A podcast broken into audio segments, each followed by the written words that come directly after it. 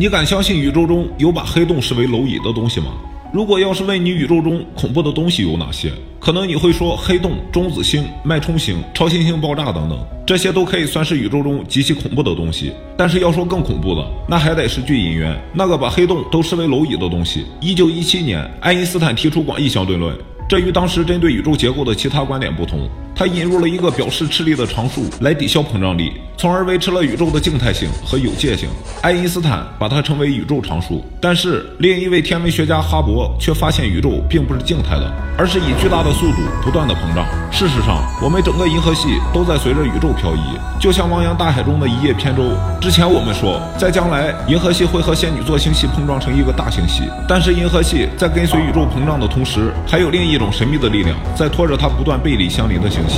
这个引力异常的源头被称为巨引源，正如一个隐藏在黑暗中的怪兽在默默地窥视着。这个地方在遥远的尘埃和气体之外，没有任何望远镜可以一探究竟。那么巨引源到底是什么东西呢？